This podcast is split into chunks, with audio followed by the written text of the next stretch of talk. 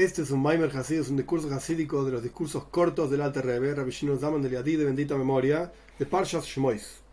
En este discurso, que es realmente cortito, es de los cortos y es cortito, el Rebbe explica una idea de uno de los nombres de Dios, que es uno de los nombres santos de Dios, Aleph, Hei, Yud, Hei, que aparece en la Parsha de esta semana justamente. Cuando Moishe Rabbeinu está charlando, por así decir, con Dios, que se le aparece en la zarza ardiente, entre las cosas que Dios le dice a Moisés, cuando la gente te pregunta, anda a decirle, yo soy o seré el que seré. Una cosa así, voy a ser el que voy a ser. Entonces el Alter explica así, ¿qué significa esta, este nombre de Dios, que es la primera vez que aparece en la toira? ¿Qué significa este nombre de Dios? Seré el que seré. Porque el exilio, el concepto del golus, el exilio, es astaras eloikus, es el ocultamiento de la presencia de Dios. Una persona puede estar frente al Koisel Amaroviv, el puro de los lamentos, el lugar más santo del mundo en Jerusalén, etc., y está en Golus igual. Está en exilio igual. Porque el concepto de exilio es el ocultamiento de la presencia de Dios. Vemos que el pueblo de Israel estamos tan hundidos, por así decirlo, en Golus, en el exilio, y estamos en, rebajados, humillados. Esto es el ocultamiento de la divinidad. Esto es el Golus, el exilio.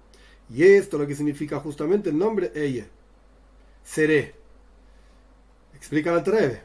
Cuando desees buscarme a mí, dice Dios por así decir, cuando desees buscarme a mí correctamente, con profundidad de tu intelecto, o sea, profundamente vas a pensar y buscarme, ¿dónde está Dios? ¿Qué me está pasando en mi vida?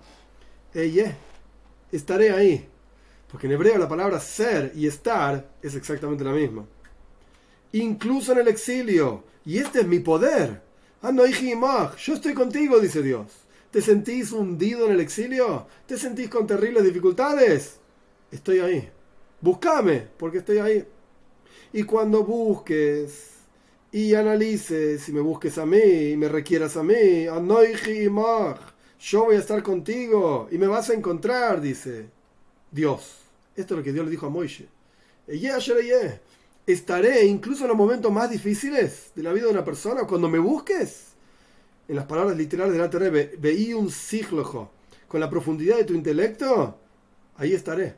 Lo que no es el caso, otros nombres de Dios, por ejemplo, Shema Valle, el tetragramaton, el nombre de cuatro letras Yud Kei que este nombre es el encargado, digamos, de crear constantemente en todo momento e instante de la nada absoluta, y no hay nada excepto él, con seguridad, no podría existir Golus, exilio, que gobierne sobre el pueblo de Israel si este nombre estuviese revelado. El Maimer llega hasta acá. Este es todo el discurso. ¿Qué está diciendo el Alter Si Dios se expresa y muestra, se, revela con este nombre esencial, el nombre inefable, se llama Avaye, así se lo dice, no, no significa nada la palabra Avaye, simplemente una forma de representar el nombre de Dios. Si Dios se mostrase tal y cual Él es, de acuerdo a cómo se expresa con ese nombre, el Goros no podría existir, el exilio no existiría, el refinamiento personal no existiría, porque estaría revelada la presencia de Dios.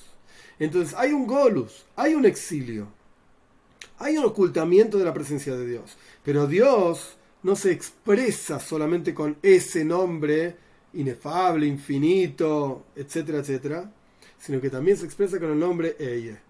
Seré, estaré. ¿Qué significa ese nombre? Cuando estés en Golus, cuando estés en el exilio, yo estaré contigo.